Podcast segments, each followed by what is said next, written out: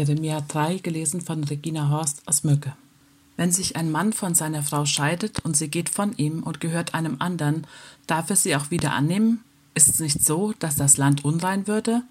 Du aber hast mit vielen gehurt und solltest wieder zu mir kommen? spricht der Herr. Hebe deine Augen auf zu den Höhen und sieh, wo du allenthalben dich hingegeben hast. An den Wegen hast du auf sie gewartet, wie ein Araber in der Wüste, und das Land unrein gemacht mit deiner Hurerei und Bosheit. Darum blieb der Frühregen aus, und kein Spätregen kam. Aber du hattest eine Hurenstirn, wolltest dich nicht mehr schämen und schriest dann doch zu mir, Lieber Vater, du Vertrauter meiner Jugend, will er denn ewiglich zürnen und nicht vom Grimm lassen? Siehe, so hast du geredet und Böses getan und ließ es dir nicht werden. Und der Herr sprach zu mir zur Zeit des Königs Josia, Hast du gesehen, was Israel, die Abtrünnige, tat? Sie ging hin auf alle hohen Berge und unter allen grünen Bäumen und trieb dort Hurerei. Und ich dachte, nachdem sie das alles getan, würde sie zu mir zurückkehren. Aber sie kehrte nicht zurück. Und obwohl ihre Schwester Juda, die Treulose, gesehen hat, wie ich Israel, die Abtrünnige, wegen ihres Ehebruchs gestraft und sie entlassen und ihr einen Scheidebrief gegeben habe, scheute sich dennoch ihre Schwester, das treulose Juda, nicht, sondern ging hin und trieb auch Hurerei.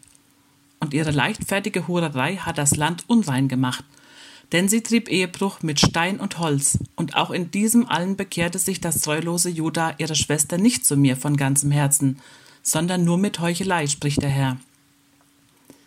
Und der Herr sprach zu mir, das abtrünnige Israel steht gerechter da als das treulose Joda.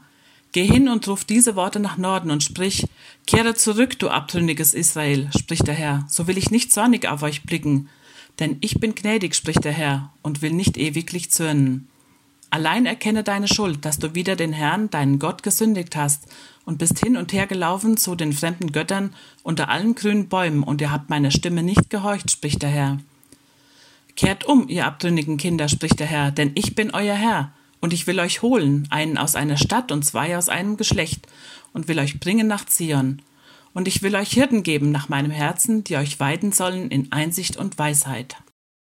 Und es soll geschehen, wenn ihr zahlreich geworden seid und euch ausgebreitet habt im Lande, so soll man, spricht der Herr, in jenen Tagen nicht mehr sagen, die Bundeslade des Herrn. Man wird ihrer nicht mehr gedenken, noch nach ihr fragen, noch sie vermissen, und sie wird nicht wieder gemacht werden, sondern zu jener Zeit wird man Jerusalem nennen, des Herrn Thron, und es werden sich dahin sammeln alle Völker um des Namens des Herrn willen zu Jerusalem, und sie werden nicht mehr wandeln in dem, was ihr böses Herz will, in jenen Tagen wird das Haus Juda zum Haus Israel gehen. Sie werden miteinander heimkommen von Norden her in das Land, das ich euren Vätern zum Erbe gegeben habe. Und ich dachte, wie gern will ich unter die Söhne aufnehmen und dir das liebe Land geben, das allerschönste Erbteil unter den Völkern.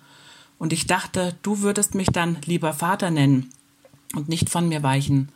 Aber das Haus Israel hat mir nicht die Treue gehalten, gleich wie eine Frau wegen ihres Liebhabers nicht die Treue hält, spricht der Herr.